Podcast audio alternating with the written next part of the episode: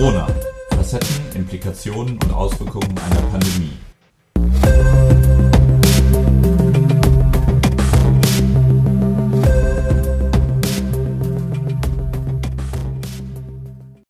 Herzlich willkommen zu unserer neuen Folge des Podcasts Ringvorlesung Hashtag Corona Facetten, Implikationen und Auswirkungen einer Pandemie. Heute mit einem ganz besonderen Thema. Abstand mit Herz. Was macht Corona psychisch mit uns? Mein Gast heute ist Privatdozent Dr. Klaus Wolf Menzler. Er ist der stellvertretende Direktor der Klinik für Psychiatrie an der Universität Göttingen. Er ist Facharzt für Psychiatrie und Physiotherapie, Master of Arts, Vorstandsmitglied der Deutschen Gesellschaft für Medizincontrolling und ärztlicher Direktor im Alexianer Krankenhaus in Aachen war er auch schon einmal. Er wird uns nun zu diesem besonderen Titel Rede und Antwort stehen. Die erste Frage wie immer. Herr Wolf Menzler, wann und in welcher Form haben Sie zum ersten Mal vom neuen Coronavirus und seinen Folgeerkrankungen gehört bzw. gelesen? Und wie war damals Ihre persönliche Betroffenheit? Mein erstes Mal mit Corona war im Dezember letzten Jahres. Da habe ich von dieser Lungenerkrankung aus China zum ersten Mal gehört. Ich habe dem gar nicht so viel Bedeutung beigemessen. Dachte, okay, das ist halt eine von üblichen äh, Erkrankungen. Im Januar drehte sich das dann, nachdem ich hier im Krisenstab der Uniklinik involviert war und relativ schnell klar war, dass es eine besondere Verlaufsform von Lungenerkrankungen. Und relativ schnell war den Virologen, Intensivmedizinern klar, das sind ungewöhnlich rapide, also schnelle Verläufe, die ungewöhnlich äh, rasch zu doch deutlich eskalierenden intensivmedizinischen Maßnahmen greifen. Daher haben wir hier angefangen, im Februar bereits die Klinik radikal runterzufahren. Im März war das dann äh, umgesetzt an der Stelle. Es gab hier mehrere Krisenstäbe, die auch bis heute funktionieren. Und wir haben teilweise Kliniken auf eine Auslastung bis zu 30 Prozent runtergefahren. Es gibt Kliniken, da geht es nicht, wo wir bei 70 Prozent sind. Also damit möchte ich zum Ausdruck bringen, das ist schon eine drastische Maßnahme, verbunden mit einer kompletten Stilllegung der Ambulanz. Alles wurde auf Notfallbetrieb umgestellt. Elektive Aufnahmen wurden auch nicht mehr eingestellt. Dann wurden die Leute reihenweise ins Homeoffice geschickt, also die ganzen nicht klinisch tätigen Mitarbeiter, jetzt sind ja auch einige, die VPN-Tunnel schossen aus dem Boden ähm, und interessanterweise gehen, gehen und greifen und Strukturen, die man vorher nicht für möglich gehalten hätte. Und da bin ich schon sehr gespannt, wie sich das mit Blick auf die Post-Corona-Zeit oder die Nachlese der Corona-Krise, und die wird es ja geben, äh, was da die Ergebnisse dieser Diskussion sein werden. Wie sind Sie in Ihrer täglichen Arbeit inzwischen von der Corona-Pandemie betroffen, sowohl organisatorisch als auch in Ihrer wissenschaftlichen Tätigkeit? Auch ist es so, dass in der Klinik sofort sämtliche Dienstreisen eingestellt wurden, Frühbesprechungen, die vorher in kleinen Räumen stattgefunden haben, in größeren Räumen bis hin zu Hörsälen stattgefunden haben. Genau das gleiche für Schulungen. Der ganze Lehrbetrieb wurde komplett auf Podcasts und Webinare und alles mögliche videogestützte ähm, umgestellt. Das hat auch gut funktioniert. Am Anfang brachen natürlich überall die Systeme zusammen, aber innerhalb von ein paar Wochen waren da die Strukturen da. Persönlich hat es natürlich auch Auswirkungen. Natürlich habe ich deutlich mehr Zeit für meine Familie. Wir verbringen Urlaube zu Hause. Das machen die meisten. Die meisten spiegeln solche Erfahrungen wieder. Ähm, auch gibt immer mehr Videomeetings mit Freunden. Auch diese Formate funktionieren gut. Es gibt natürlich auch Kuriositäten. Ich glaube, in Deutschland waren die Leute noch nie so schnell mit der Steuererklärung 2019 fertig wie in Corona-Zeiten. Also da gibt es ganz, ganz interessante Sachen, die, die, die da funktionieren. Ne? Die, die Häuser wirken aufgeräumt. Ähm, eBay, äh, greifen um sich und, und, und. Auch ist es schön zu sehen, dass wenn Leute sich auf einmal treffen, mitunter eine irre Freude auftaucht. Das heißt, vorher waren wir vielleicht so ein bisschen beliebig, es war so gewöhnlich, äh, mit Menschen Kontakt zu bekommen. Das ähm, hat jetzt deutlich einen Kontrast gewonnen, wenn man die Familie oder Freunde zufällig oder geplant mit Abstand irgendwie trifft. Das sind eigentlich ganz schöne Erfahrungen, die auch ich mir wünschen würde, dann in der Post-Corona-Zeit da an der Stelle weiterentwickelt werden können. Wer leidet denn im Moment am stärksten unter diesen besonderen Lebensbedingungen, die wir alle haben? Wer leidet am meisten? Nach unseren Erfahrungen sind es äh, tatsächlich die Alleinstehenden, die einsamen Menschen, die durch dieses Lockdown keine Möglichkeit mehr haben, äh, an sozialen um Umfeldern teilzunehmen, soziale Gefüge irgendwie mitzugestalten und überwiegend allein isoliert sind. Das gilt sowohl für die Betroffenen der Covid-Gruppe als auch für die Gruppe der Nicht-Covid-Menschen. Und äh, natürlich trifft es Hilfe, hilfebedürftige Menschen. Da stellen sich Familien vor, die einen hohen Hilfebedarf haben, sei es, dass irgendwelche Jugendamtleute kommen oder ambulante psychiatrische Pflegedienste vorbeikommen, äh, sonstige ambulante Hilfen vorbeikommen. Das ist ja weitgehend runtergefahren worden insbesondere dann, wenn sie vielleicht auch in einer sozial schwierigen Situation sind, stellen sie sich eine Dreiraumwohnung mit äh, einer vierköpfigen Familie mit kleinen Kindern vor. Das kann schon hart sein, wenn man nicht auch mal die Möglichkeit hat, auf einen Balkon auszuweichen oder ins freie, in die freie Natur zu gehen, weil das einfach weit weg ist oder was auch immer. Also da ist sicher, da ist sicherlich äh, ähm, auch ähm, ein, ein zunehmendes Leid vorhanden.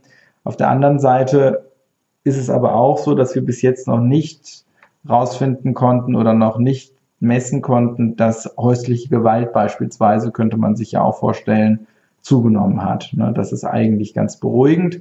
Es kann natürlich sein, dass diese ganzen Probleme zeitversetzt kommen, ne, dass die Leute jetzt Angst vor Krankenhäusern haben, deswegen nicht kommen zu Hause chronifizieren und dann mit einem schwereren Krankheitsstadium zu uns kommen. Das versuchen wir rauszufinden. Wir rufen unsere Patienten aus den Ambulanzen aktiv an, befragen die und überlegen, welche Angebote man an der Stelle machen kann. Tragische Sachen gibt es natürlich auch eine Menge. Denken Sie an die ganzen Bewohner in Pflegeheimen, die alleine dort sind, teilweise auch alleine gestorben sind, wo Angehörige keinen Abschied nehmen konnten. Stellen Sie sich Beerdigungen in kleinen Gruppen vor, wo ebenfalls Leute sich nicht verabschieden konnten. Stellen Sie sich aber auch Feiern vor, Hochzeiten, die größer geplant waren, nun einfach nicht stattfinden oder kleiner stattfinden. Also das hat auch eine tragische Komponente an der Stelle. Aus Ihrer wissenschaftlichen Sichtweise, was sind die kurz- und langfristigen Konsequenzen dieser Pandemie für unsere Gesellschaft? Was bedeutet die Pandemie für die Digitalisierung in Ihrem Bereich? Ich glaube, man kann sagen, dass Corona dazu geführt haben, dass wir ins 21.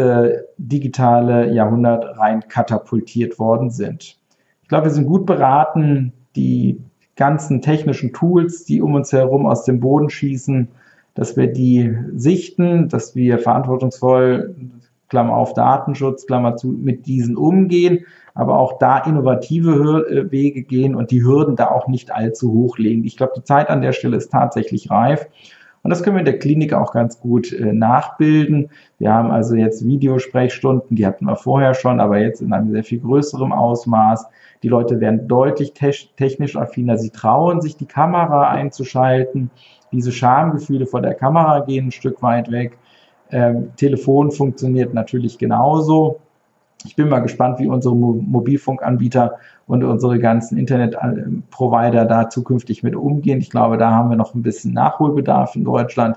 Aber auf jeden Fall zeigt es, dass wie in einem Turbolader solche Dinge auf einmal gehen, die vorher nicht für möglich erachtet wurden. Und es gibt auch nicht wenig Leute, wo man vorher dachte, na, der macht das nie, die machen es nun. Also insofern stecken auch eine Menge Chancen drin. Wir sollten damit die Erfahrung sammeln, sollten unsere Arbeitsweisen jetzt gut anschauen, wie arbeiten wir, sollten daraus lernen, wie zukünftige Arbeitsumfelder, äh, Stichwort Homeoffice, aussehen könnten. Da, glaube ich, ist, sind sehr viele flexible Modelle denkbar. Ich denke, die Zeit ist reif, diese nun auch zu etablieren. Ähm, auch müssten wir immer weitere digitale Angebote machen, über digitale Unterstützungssysteme, digitale Assistenzsysteme nachdenken. Was sollte am Ende der Pandemie für uns die zentrale Lessons learned sein? Was können wir lernen? Ich glaube, wir können gemeinschaftlich eine Menge, eine Menge schaffen. Das haben wir hier gesehen. Das sieht man in weiten Teilen der Welt. Das sehen wir in Deutschland. Es gibt natürlich Dinge, die sollten wir nicht tun. Wir sollten keine Corona-Partys feiern. Wir sollten nicht auf irgendwelchen illegalen Fäden rumhängen. Wir sollten die eigenen Hygieneregeln beachten. Äh, Mundschutz hier selber machen, Händedesinfektion, Abstand halten, ohne dass das damit bedeutet, ich mag dich nicht, sondern äh, ich mache das auch für dich, weil ich nicht weiß, ob ich nicht möglicherweise ein Virusträger bin. Also, dass man das nochmal richtig oben im Kopf einsortiert bekommt. Ich glaube, solche Dinge sind wichtig. Was könnten allgemein die langfristigen Konsequenzen, Auswirkungen dieser Krise sein? Es führt sicherlich dazu, Corona, dass wir uns auf das Wesentliche besinnen. Es rüttelt ordentlich an unserem Leben. Den Eindruck habe ich schon. Es wird alles in Frage gestellt. Alles herum um uns ist erstmal runtergelockt. Und äh, es ist auch durchaus eine interessante Frage, die Sie sich selber stellen können. Was haben Sie in diesen Lockdown-Zeiten tatsächlich gebraucht, was sie nicht bekommen haben, weil in der Innenstadt ein Laden zu war. Es wird vermutlich gar nicht so wenig sein, aber stattdessen haben sie möglicherweise sehr viel auf regionale Erzeugnisse, Milch, Fleisch, Obst und anderes irgendwie gesetzt. Auch das ist nochmal ein interessanter, interessanter Impuls auch nochmal für das unmittelbare Lebensumfeld. Also solche Dinge werden sich sicherlich verändert haben. Vermutlich ist deutlich weniger Hektik im Alltag, deutlich mehr Entspannung. Man hat unglaublich viel Zeit für Familie. Schon allein die wegfallenden Dienstreisen oder die Homeoffice-Möglichkeiten äh, ermöglichen einem dies. Also da steckt schon eine Menge Potenzial an der Stelle drin. Sport machen ganz viele. Sie leben sehr viel bewusster und verantwortungsvoller. Das sind Erfahrungen, die man sammeln kann.